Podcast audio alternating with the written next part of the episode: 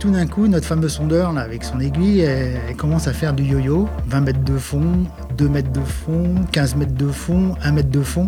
Et là, on a compris qu'on était vraiment perdu.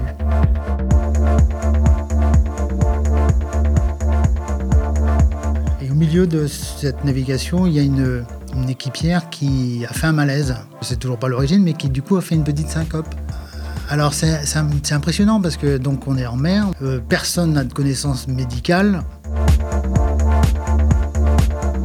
Mieux vaut être à terre et regretter de ne pas être en mer que l'inverse. Vous avez remarqué, en mer, certaines situations peuvent rapidement devenir très très compliquées si on cumule les facteurs de risque, comme les pannes, la météo ou encore un équipage sans aucune expérience. Je m'appelle Étienne, bienvenue sur Canal 16, le podcast où on partage vos galères en mer pour permettre à chacun de bénéficier de l'expérience des autres. Cet épisode est dédié à Dessine-moi la high-tech. Pour vous la faire courte, c'est une asso dont je fais partie qui intervient dans les hôpitaux pour faire rêver les enfants hospitalisés malades du cancer en leur proposant des ateliers high-tech type drone, robots, VR et également soutenir la recherche oncopédiatrique. Dessine-moi la high-tech est une association d'intérêt général. N'hésitez pas à aller voir leur site, suivez-la sur les réseaux sociaux. L'asso a autant besoin de fonds que de communication.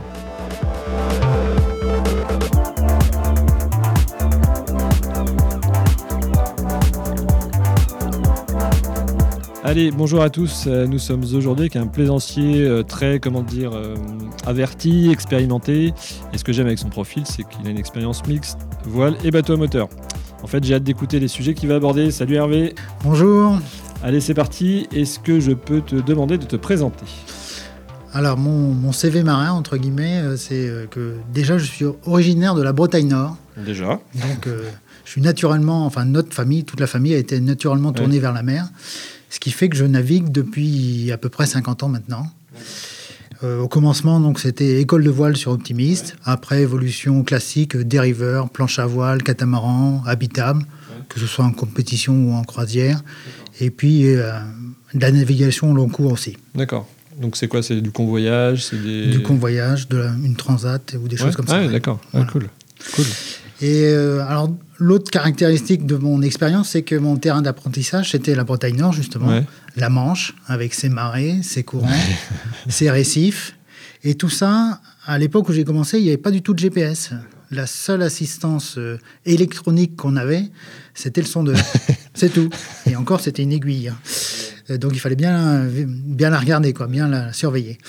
Et donc euh, j'ai appris donc avec les, les cartes du Chaune, les cartes marines du Chaune, et puis euh, le compas de relèvement, et la radio Gonio que tous les jeunes ne doivent pas connaître. T'es prêt pour le permis hauturier là en fait. T'as as toutes les. Alors, je, effectivement, je n'ai pas mon permis Ouais. voiturier, mais euh, ça devrait être qu'une formalité pour moi. Ouais, j'ai commencé à regarder un petit peu et tout ce que tu viens de mentionner là, on, on en parle, euh, on en parle pas mal. Ok, Mm. super. Et ton bassin de navigation, toi actuellement Alors, mon terrain de jeu, donc c'est euh, la Manche hein, déjà, Ouais. hein, la, la Bretagne évidemment, la Normandie, l'Angleterre, les îles Scilly. Après euh, l'Atlantique avec euh, le Golfe de Gascogne, Ouais, euh, le Portugal, les îles du Cap-Vert et puis même les Antilles. D'accord. J'en ai, parlé un tout petit peu, la transat La vers transat, les Antilles. Et puis aussi la Méditerranée avec l'Espagne et puis la Côte d'Azur un peu.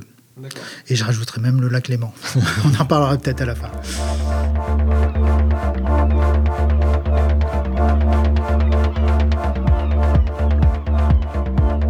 Je te laisse attaquer. Tu avais une première, euh, première anecdote, une arrivée sur euh, Jersey, un petit peu sport. Oui, c'est bien ça, ouais. Donc ça, c'était il y a quelques, j'allais dire quelques années, quelques dizaines d'années. Et euh, donc c'était euh, mes débuts en tant que skipper euh, sur un voilier. Donc euh, on naviguait en Manche, sur toute la Bretagne Nord, Et, et comme voilier, c'était c'était quoi comme type de voilier pour, euh, un 35 pieds. D'accord, Un, ok. 35 pieds, un 35 pieds à voile que nous, que nous avions loué à, à Saint-Malo. Ok, Et dans notre parcours, euh, bon, le jour-là, on faisait Saint-Malo, les- on a fait une petite pause aux îles Chausey, Ouais. et on continuait le soir sur euh, Jersey pour arriver au port de Saint-Hélier. Très classique en Bretagne. Nord. Et à l'époque, on n'avait on n'avait pas de GPS, mais on avait quand même, sur ce bateau-là, Mhm. un appareil qui s'appelait le DK. ouais. C'était un appareil qui. euh, c'était l'ancêtre du GPS. mais au lieu de fonctionner avec euh, des, des, satellites, il fonctionnait avec des balises terrestres. C'est à peu près le même principe, mais avec des balises terrestres. Alors, c'est, il y avait deux systèmes à l'époque, euh, le DK et le Lorentz c'est deux systèmes qui ont, été, qui ont disparu et qui ont été supplantés par euh, mmh. le GPS, le GPS satellitaire. Mais on avait ça à bord quand même, donc c'était une des premières navigations avec ce système-là. Sauf que en soirée, la nuit venait de tomber, notre système se déconnecte, tombe en panne, enfin on ne sait pas trop ce qui s'est passé.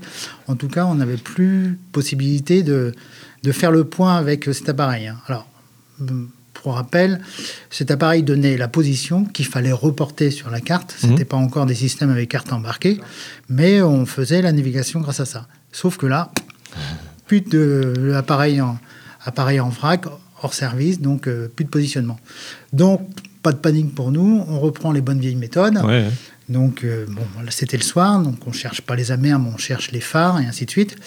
Et euh, donc, on cherche notre route, enfin, je cherche à se positionner sur la carte. On savait à peu près où on était, hein, quand même, mais on cherche à, vérifier pour préparer l'atterrissage au port de Saint-Hélier. Et c'est là que les ennuis commencent, parce que dans la nuit, euh, on avait un mal fou à repérer les phares sur la côte sud de Jersey, sachant que un phare, il a une signature lumineuse, c'est-à-dire qu'il fait des éclats courts, longs, et la même séquence répétée tous les 10 ou 15 secondes. Donc, il faut repérer les phares en comptant les éclats, en comptant la durée, ainsi de suite. Et là, on avait, on avait beaucoup de mal, et on cherchait des, un phare blanc et puis un phare rouge qui était mentionné sur les cartes, mais on ne trouvait plus rien. Et en plus, à l'époque, déjà, les voitures anglaises roulaient avec des phares ah, blancs. et il y avait des routes euh, sur la côte sud. Les voitures passaient sur la côte et passaient des virages et faisaient comme des éclats. Donc on mélangeait tout et on ne trouvait pas notre phare rouge et ainsi de suite. Donc euh, on, était, euh, on était un peu désemparés à ce niveau-là. Et puis tout d'un coup, notre fameux sondeur, là, avec son aiguille, elle, commence à faire du yo-yo. Et donc, 20 mètres de fond, 2 mètres de fond, 15 mètres de fond, 1 mètre de fond. Et là, on a compris qu'on était vraiment perdu. Dans les cailloux. Et là, on, a compris que soit il y avait des algues qui passaient sous le bateau, mais c'était assez peu probable. C'était plutôt qu'on était au milieu des cailloux. Donc là, on a déjà on a commencé par ralentir le bateau au maximum. Et puis, on a bien compris que c'était euh, compliqué, hein, notre situation. Par contre, on était à marée haute encore, mais on a pris euh, la sage décision de s'arrêter et de jeter l'ancre. Et on s'est dit, bon, euh, heureusement, le, temps était très maniable, il n'y avait pas beaucoup de vent, et on a, on a jeté l'ancre, et on s'est dit, bah, euh, surtout que la, la mer était en phase descendante. On s'est organisé, on a jeté l'ancre, et puis on s'est dit, bon, on va faire la veille toute la nuit pour voir euh, ce qui se passe et on va attendre le lever du jour pour comprendre où on est. Quoi. Donc, euh, euh, la veille se passe bien, on, veille vraiment. Hein. on était plusieurs à bord, donc on s'est passé, le, on s'est passé le, relais pour veiller. À un moment donné, on a mouillé une deuxième ancre parce qu'on entendait le clapot juste à côté du bateau. Effectivement, avec la marée descendante, ça laissait apparaître les cailloux. Et le matin, quand on s'est réveillé, on était au milieu d'un champ de mines. Il y avait des cailloux partout autour de nous. Et nous, on était justement dans un trou d'eau où le bateau, il avait encore suffisamment d'eau sous la quille pour flotter. Mais on, on, était en sécurité dans notre euh, trou d'eau avec plein de cailloux autour, mais on était incapable d'en sortir à ce moment-là. Et le bateau, c'était c'était un, un gros quillard euh, Alors, c'était un 35 pieds quillard qui avait 1m80 euh, de tirant d'eau, mais bon, euh, jusque-là. C'était pas le dériveur intégral qui pouvait se poser n'importe où. Et même là, dans cet endroit-là, on n'aurait pas pu poser un dériveur intégral. Ah oui, d'accord. donc, le matin, on découvre ça. on analyse la situation. On était à bord, on était tous en bonne santé prépare le petit déjeuner, tout va bien. Il faisait très beau et on s'est retrouvé dans un paysage extraordinaire. Hein. C'était vraiment très très beau. Et ben là, la seule solution qui nous restait, c'était attendre que la marée remonte. Et en attendant que la marée remonte, on avait, euh, on avait euh, défini le cap qu'il fallait suivre pour passer juste comme il faut entre les cailloux. Euh, voilà. L'histoire s'est terminée comme ça, c'est-à-dire que la marée est remontée, après quelques calculs, simple de marée mais efficace, on savait qu'on pouvait passer à tel endroit à telle heure. Donc on est sorti de ce champ de mine tranquillement pour terminer notre route vers Saint-Hélier. Entre-temps, il y a un pêcheur quand même qui est venu nous voir, un pêcheur anglais, et il s'est approché du bateau et puis il nous a proposé son, son aide. Hein. Il nous a dit Oula, il y a beaucoup de, il y a beaucoup de cailloux hein, dans le coin. on lui a dit Oui, oui, c'est très joli. il nous a proposé son aide. Bon, on n'a pas accepté parce qu'on n'était pas du tout en perdition et puis euh, on savait qu'on pouvait s'en sortir par nous-mêmes. quoi. Ouais, donc là, le bilan, c'est quand même de s'être posé au bon moment et d'avoir pris le bon réflexe euh, de, de, se dire je vais faire ma veille, je vais respirer un coup. Euh, parce qu'il y avait quoi Ça, parce que même repartir au large, vous seriez peut-être tapé un caillou, quoi. Oui, alors là, comme on était. Euh, comme on avait traversé depuis un petit moment, enfin quelques minutes, ce champ de mine, on ne savait plus par où ressortir. Hein. Donc, euh, effectivement, la bonne décision, c'est de, pas de ne pas insister, et, au risque d'aller à la catastrophe. Et puis, jeter l'ancre, c'est parfois salutaire. Hein. Donc, il faut savoir être patient. Il faut euh, accepter de temporiser pour rester en sécurité. Et, euh, et, et puis en plus, il n'y a pas eu de panique à bord. Alors, il n'y a pas eu de panique à bord. Euh, bon, pour moi, c'était rassurant parce que moi-même, j'ai pas paniqué. J'étais le skipper, donc c'était, j'étais content de moi. Ça tombe bien. c'était déjà bien. Je rappelle que c'était parmi mes premières expériences. Mais mes coéquipiers n'ont pas paniqué non plus. Et puis il y avait d'autres personnes novices. Euh, qui, elles, se sont même pas rendues compte de la situation. D'où mmh. l'importance de ne pas paniquer, parce que si on, rentre dans un mode panique, le skipper lui-même et éventuellement les, les, équipiers les plus expérimentés rentrent dans un mode panique, donc on, se retrouve à, gérer à la fois le problème de la mmh. navigation du bateau mmh. et éventuellement des, du stress des équipiers. On ne sait pas ce que ça peut donner. Quoi. Donc là, euh, euh, le, résultat de cette expérience, c'est effectivement savoir temporiser, savoir euh, accepter d'arrêter de jeter l'ancre éventuellement pour rester en sécurité et de ne pas paniquer pour pas, enfin, ce qu'on, sur la route, ce qu'on appelle le suraccident, pour provoquer le suraccident. Donc euh, voilà, on est rentré tranquillement à, à Saint-Hélier le lendemain. Et puis, alors, pour la, dernière petite anecdote, c'est qu'il y avait un petit papier sur le bureau du port qui indiquait que le fameux phare rouge qu'on a cherché toute la nuit, il avait été transformé un mois avant en phare blanc. Ah, on ne risquait pas de le trouver. Mise à jour, avis au navigateur qui n'avait pas été fait. Très voilà. Bien. la punition. première petite expérience. ah ouais, non, non, c'est de l'anecdote dans l'anecdote. Ouais. Mm.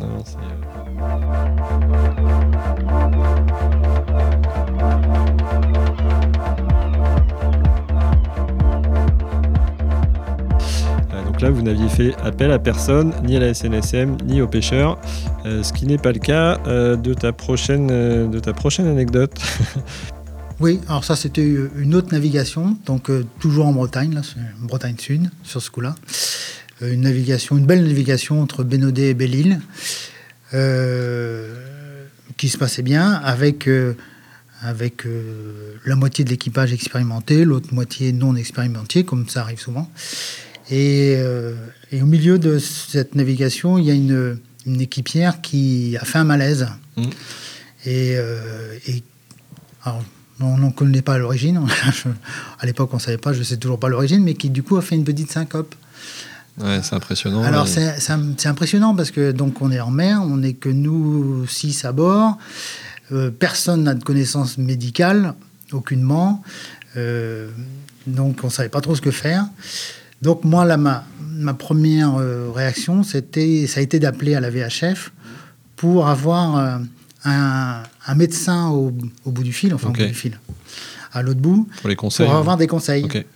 Donc, euh, alors c'est là que je me suis rendu compte que tout bêtement, je ne savais pas me servir d'une VHF, je ne savais mmh. pas trop comment appeler, comment se présenter, et ainsi de suite. Donc, la première, enfin, un des conseils aussi hein, qu'on peut donner, c'est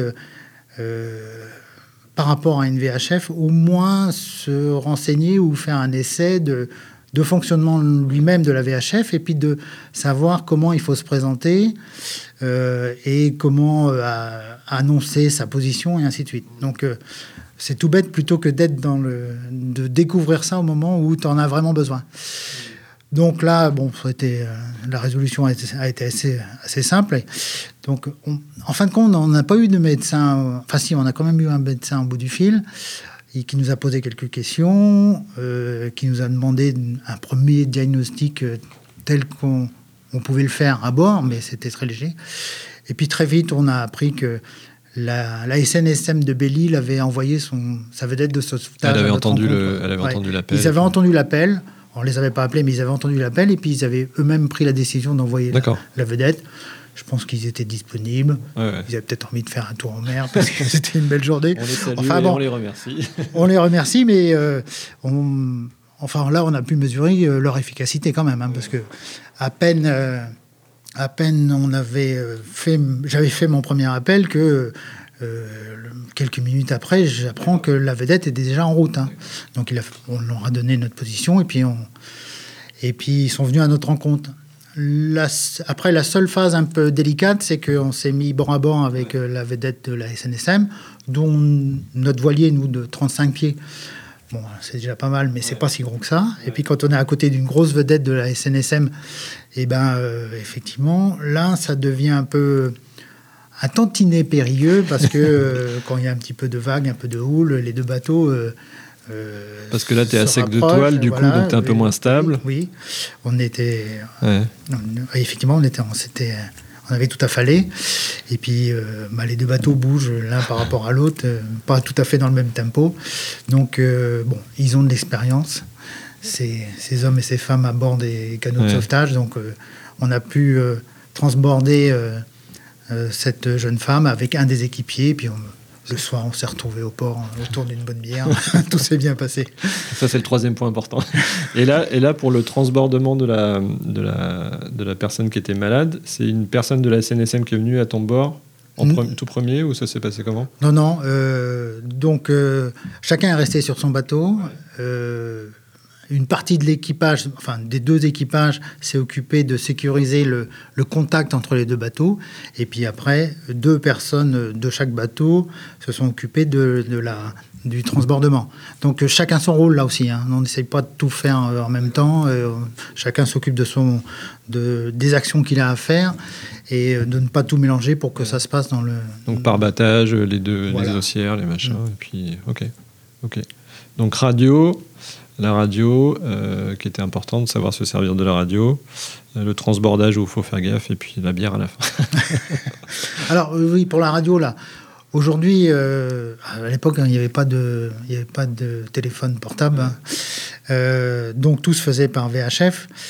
Euh, cela étant, enfin, ça reste complémentaire, hein, les, deux, ouais. les deux systèmes, parce que on peut se retrouver avec un téléphone portable sans batterie, alors que la VHF euh, si elle est à bord, elle est alimentée par la batterie du bateau, justement, donc elle est toujours opérationnelle.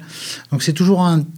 Enfin, on en reparlera aussi, mais c'est toujours intéressant d'avoir. Euh, euh, de dédoublonner les, les, les systèmes euh, sur un bateau. Et donc le 16 systèmes, en radio, le 196, euh, le 196 sur le téléphone portable. Ou le 112. Hein, de... Ou le 112, ou n'importe quoi, tant qu'il y a du réseau. Oui, c'est vrai que en côtier, oui, ça dépend vraiment des endroits. Tu te retrouves des fois dans des zones blanches en plus, où la radio, pour le coup, est peut-être ah oui, quand on s'éloigne. Ouais.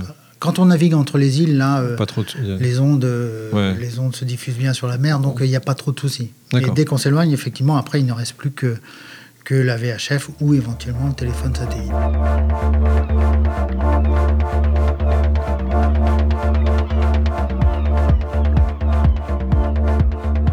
Un peu de bricolage en Atlantique, tu me disais? Oui. un tout petit incident. Euh, donc là, c'était au cours de la transat en Atlantique. Moi, on, faisait nos quarts euh, respectifs à bord du bateau. Et puis, à un moment, je suis réveillé par, euh, par des grands coups de marteau. J'avais l'impression que quelqu'un défonçait le bateau parce que ça résonnait à, à, à bord en pleine nuit. Et c'était tout simplement parce que la baume s'était décrochée du mât en pleine nuit. Alors, c'était un axe du vide-mulet. Le vide-mulet, donc c'est une articulation, une pièce qui permet de d'attacher le mât à la boule tout en la, en la laissant mobile. Mais il y, a, il y, a un petit axe qui, qui s'est échappé de son, son emplacement. Euh, donc bon, c'est tout bête, mais euh, dans le premier instant, euh, tu te dis, au milieu de l'Atlantique, si j'arrive plus à attacher ma baume à mon mât, ça va être Ça va être problématique pour la deuxième partie. C'est pas le safran, mais c'est quand même gênant. ouais. Voilà. Donc euh, la première euh, tentative qui a été faite, ça a été de, de faire entrer euh, en force l'axe en tapant dessus avec un Mhm. marteau comme un sourd. Mais, mais c'était impossible. hein. Là, on, a beau essayer autant qu'on veut, si la pièce elle est déformée, elle est déformée, et ça passe pas quoi. Donc là, tu avais affalé les voiles. Alors, oui, là, les voiles étaient affalées, évidemment. Mais une, une fois encore, là, euh, plutôt que de, de rentrer dans l'action sans, euh, sans trop réfléchir, justement, euh, il faut à chaque fois prendre le temps d'analyser la situation. Et, euh, et là, l'analyse, c'était tout simplement de regarder cette pièce-là et de se rendre compte qu'elle était déformée. Donc, elle ne pourrait Ouais. pas passer. Arrête de taper. Voilà, de taper, ça, ça peut faire que pire. Et, euh, et la solution, elle était toute simple, en fin de compte, c'était euh, de limer une partie de la pièce pour qu'elle retrouve une forme qui permette de rentrer dans son emplacement. Euh, alors là, il faut euh, encore avoir le bon outil à bord. Donc, euh, surtout sur des navigations lo- locaux, hein, la constitution de la, de la caisse à outils, euh, elle est importante. Mais ce qui nous a sauvés, là, c'est euh, les, les fameux outils multifonctions euh, américains, euh, Laserman, pour pas le citer. Euh, alors, c'est le, le couteau suisse amélioré, euh, et équipé d'une pince, là. Donc, il a été créé d'ailleurs comme ça, hein, par un Américain qui était euh, en vacances euh, en Europe. Puis il avait un couteau suisse, et puis il s'est rendu compte qu'il manquait un ou deux, un ou deux outils sur ce couteau-là. Il l'a amélioré, puis ça a créé le fameux Laserman avec sa pince qui se déplie là. Et sur le Laserman, il y a une lime. Alors je me demandais, moi, depuis longtemps à quoi ça pouvait servir. Et là, au plein milieu de l'Atlantique, grâce à cette lime de Laserman, on a pu remettre l'axe à sa place et puis remettre en place tout le vide mulet. Donc, euh, ça paraît anecdotique, mais euh, euh, enfin là, il y a deux, deux enseignements. C'est l'importance de, de ce qu'on emmène en termes de caisse à outils. Hein. C'est pas la peine de, de surcharger le bateau, mais il faut avoir les bons outils.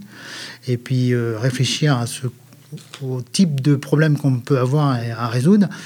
Et puis la deuxième chose, c'est bon, euh, avant d'agir sur un bateau, euh, quel que soit le problème, il faut prendre le temps de la réflexion, quoi. Et puis d'analyser euh, tout doucement. Alors, euh, deuxième petite chose, euh, l'autre outil totalement indispensable dans ce genre de navigation, c'est la lampe frontale. Ouais.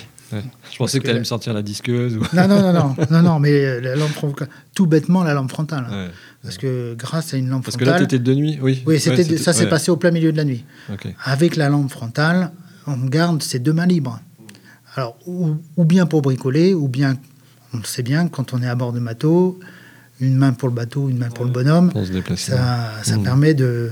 Enfin, c'est une invention euh, hyper importante pour euh, tout- toutes les personnes qui, qui bricolent, qui naviguent, ainsi de Ouais, suite. donc avoir euh, une lampe de secours, une lampe oui. euh, normale. si vous, oui.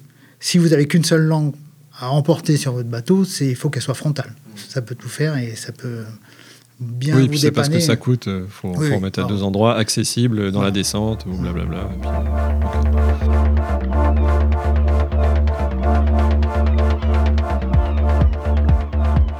Euh, ensuite, tu, tu me parlais d'un bateau qui était couché par un grain où voilà, ça soufflait bien, la météo était particulièrement euh, bonne et Oui. surprenante.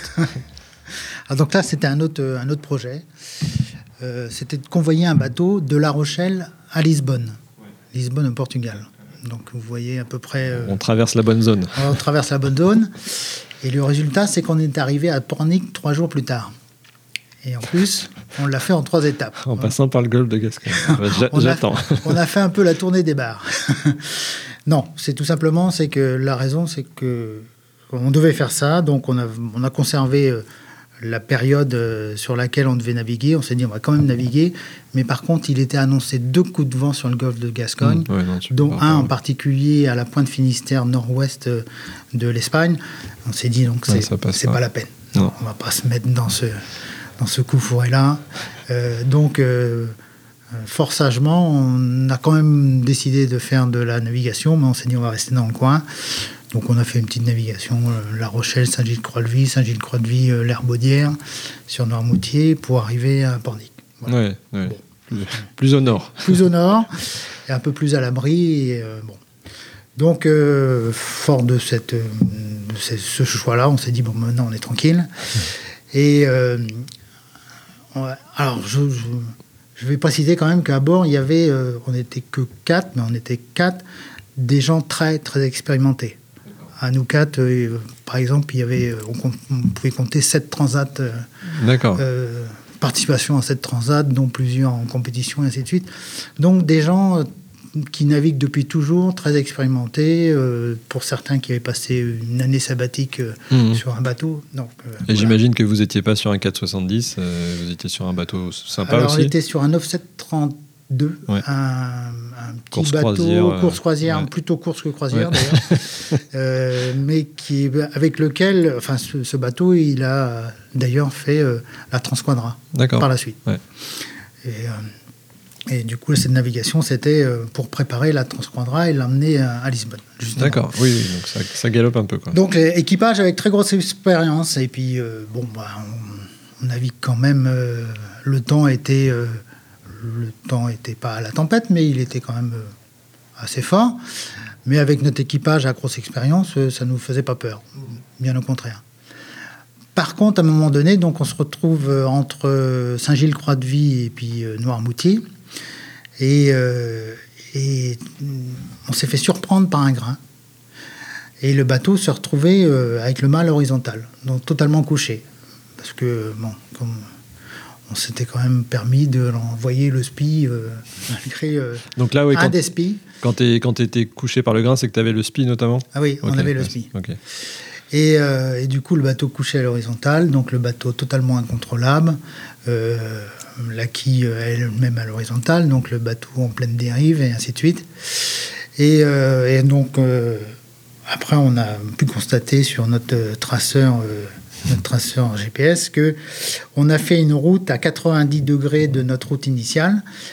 euh, pendant un bon moment et cette route nous amenait directement sur la côte sud de Noirmoutier qui est un champ de mines aussi Ah, avec beaucoup de récifs. décidément. Alors, Sur, sur le, sur la situation du bateau, là, qu'on imagine bien, parce que j'imagine que c'est des arrières assez larges quand même sur ces bateaux qui sont planants. Enfin, Donc, comment ça se passe là? Vous êtes tous, euh, il y en a qui sont à l'intérieur, et c'est, c'est, il n'y a plus de, enfin, il y a plus de chandelier, il n'y a plus rien. J'imagine qu'il y en a une bonne partie qui est sous l'eau. oui, Euh, ça prend pas l'eau dans ces cas-là? Non, ça prend non, pas l'eau. c'est fait Non, pour, Ça quoi. continue de flotter, ça prend Tout pas l'eau. Euh, enfin, le bateau il est très sûr, rien ne casse à bord. Par contre, alors, moi j'étais dans la cabine au moment où c'est arrivé, donc j'ai traversé l'intérieur de la cabine Oh, en dehors de tout contrôle. ouais. Euh, mes coéquipiers, bah, ils étaient agrippés aux filières euh, qui étaient hors de l'eau, Ouais. mais tant bien que mal. Et euh, donc, bah, voilà, il- on se retrouve dans cette situation-là. et il fallait réagir quand même assez vite. Alors, la bonne nouvelle là aussi, c'est qu'il n'y a pas eu au sein le moment de panique. Mhm. Et on n'a pas du tout agi dans l'urgence. Justement, donc avec ce, ce- cet équipage assez expérimenté, euh, euh, des équipiers qui en avaient, qui avaient déjà euh, vécu pas mal de- d'expériences diverses et variées, il n'y a pas eu du tout de, de- panique ou d'affolement. Donc la première chose à faire, enfin la première chose que l'on a faite, c'est que on avait sur nous quand même nos gilets de sauvetage, les gilets gonflables. Et la première chose qu'on a faite, c'est on a tous récupéré nos lignes de vie pour euh, se sécuriser, s'accrocher. Et on savait qu'on allait avoir à faire une manœuvre un peu délicate, donc il fallait absolument s'accrocher parce que là, si un de nous passait par-dessus bord, on était sûr de ne pas pouvoir le récupérer, Hmm. vu les conditions. Donc c'est déjà Un ligne de vie. un ligne de vie, on sécurise l'équipage. Et, euh, et puis, euh, du coup, on a, là aussi, on a pris le temps d'analyser la situation. Enfin, j'allais dire tranquillement. Pas vraiment tranquillement, mais on prend le temps d'analyser la, si- la- la situation. Et l'objectif, c'était, entre autres, de décrocher cette voile d'avant, enfin, de d'affaler le SPI. Euh, C'est lui qui nous posait vraiment problème. Euh, à ce moment-là, euh, la grande voile, elle était en, train de faceiller dans un boucan infernal, comme, comme ça le fait à chaque fois. Mais donc, euh, notre objectif, c'était on, on doit affaler le, ski, le SPI pour euh, rendre à nouveau le bateau maniable. Donc, euh, plutôt que se précipiter comme euh, on aurait pu le faire, au contraire, on est tous restés calmes et on s'est partagé les rôles. On a répété la, dans nos têtes, on a répété la manœuvre. Chacun savait exactement ce qu'il avait à faire. Et, et à partir de là, une fois qu'on était tous prêts, on a attendu le moment opportun. Et dans cette grosse rafale, là, dans ce petit coup de vent, là, à un moment donné, le vent il a faibli, hein, comme ça arrive souvent. On a vu euh, l'opportunité de le faire, on a lancé la manœuvre, et puis en, quelques secondes, le SPI a été affalé, exactement comme on l'avait prévu, chacun son rôle, chacun ses actions. On a ramené le SPI dans la cabine, et tout s'est bien passé, le bateau s'est redressé, et on s'est retrouvé manœuvrant. Donc là, on était sorti d'affaire. Et là, dans, juste dans l'ordre, c'est quoi? Ça a été écoute, Driss Enfin, il y a eu. C'était tout d'un coup. Comment vous avez fait pour, euh, pour, euh, pour la falaise Est-ce qu'il y a eu une technique particulière Alors là, euh, on a lâché la Driss. Ouais, On a lâché la Driss pour. Enfin, une technique qui est utilisée en compétition des fois. Hein. C'est on lâche la drisse, le, le spi se retrouve plus ou moins à l'horizontale et puis on le ramasse au plus vite avant qu'il chalute, qu'il se remplisse d'eau. Pour, voilà. Donc il, il, fallait être très coordonné et puis avoir euh, des gestes euh, sûrs, précis et très rapides. Et euh, donc voilà, un, cette manœuvre a été un succès. Donc bateau se redresse, on redevient manœuvrable. On ne prend pas les cailloux. On souffle un coup, un grand coup, on reprend notre route et voilà. Alors donc l'expérience là, enfin l'enseignement hein, qu'on à tirer de ce truc-là, c'est que même si on est un équipage comme on l'était, assez expérimenté, euh, euh, des vieux de la vieille, entre guillemets, c'est qu'il faut quand même jamais, jamais baisser sa garde. Il faut toujours garder une veille active. Il faut, euh, surtout quand la météo elle était, comme celle-là, mais même par beau temps, il faut quand même toujours surveiller la météo. Il faut ne pas se laisser surprendre, il faut pas paniquer.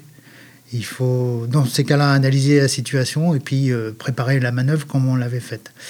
Et si, par contre, si on n'avait pas fait cette erreur de, parce que c'était une erreur au départ, hein, de, de, de, ne pas surveiller la météo comme il le fallait, on aurait pu largement anticiper l'arrivée du, du, grain et puis affaler à temps et et puis euh, il se serait rien passé quoi.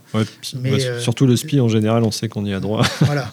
Donc là, on naviguait avec un vent de travers. Euh, on, regardait, enfin, quand on était à bord, on regardait devant nous, mais personne s'est retourné pendant un bon petit moment derrière pour voir ce qui nous arrivait dans le dos.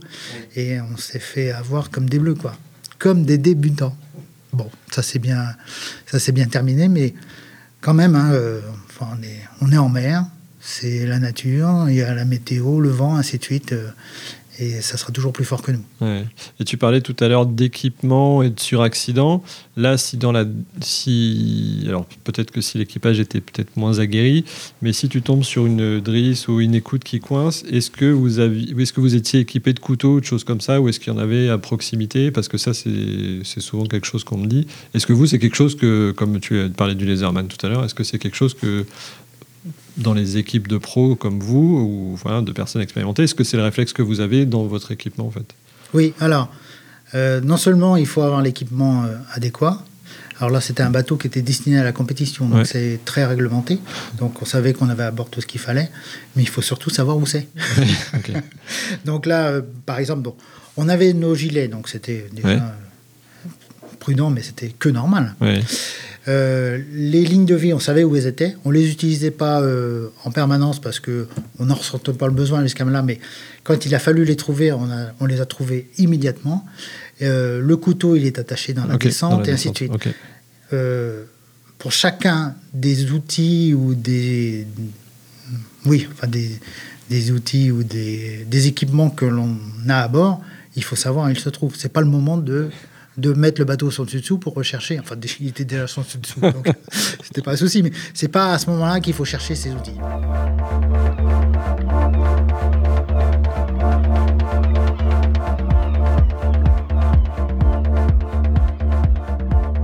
Euh, on va peut-être limiter le côté anxiogène. Est-ce que tu as un... quel est ton meilleur dernier souvenir On va dire? Je vais pas tous te les demander parce que tu dois en avoir quelques-uns. Oui. Alors, j'ai deux souvenirs euh, un peu marquants qui n'ont rien à voir l'un l'autre. Alors le premier, c'est effectivement la transat, parce que euh, pour un marin, faire une transat, euh, ça reste toujours euh, un peu mythique quand même. même si la difficulté n'est pas dans, le, dans la voile en elle-même, mais c'est se retrouver isolé au milieu d'un désert où il n'y a vraiment personne. Quoi. Hmm. Pendant notre transat, on a croisé deux cargos et puis deux baleines. Voilà, c'est tout. Et on a vraiment vu personne d'autre, ni d'autres navires. voilà. C'est cette notion d'isolement qui est impressionnante. Donc ça, c'est une première chose. Et une deuxième expérience qui n'a rien à voir là, avec mon fameux semi-origine, qui est sur remorque, euh, ce qui donne l'avantage de pouvoir euh, faire varier euh, les, terrains de jeu et les zones de navigation. Il y a deux ans, on a passé une semaine de vacances au bord du lac Léman. Mmh. Et, et, pendant toute cette période-là, on n'a pas touché à la voiture et on a navigué sur le lac Le Mans et on a visité toute la partie, toute cette partie de la Suisse et de la France euh, que avec euh, le bateau. et c'était euh, très très sympa. Mais on attend des photos. Je pense que tu en as pris quelques-unes. Très bien, eh bien, on a respecté le timing. voilà, cet épisode touche à sa fin. Merci d'avoir suivi jusqu'au bout. Euh, j'ai besoin de vous maintenant pour euh, diffuser ce podcast euh, dès maintenant à une, deux, voire trois personnes en utilisant votre messagerie préférée, de mettre 5 étoiles sur Apple Podcast. On vous souhaite tous les deux de belles navigations. Merci beaucoup d'avoir pris du temps pour ce podcast. Et puis à bientôt Hervé. Merci, au revoir, à bientôt.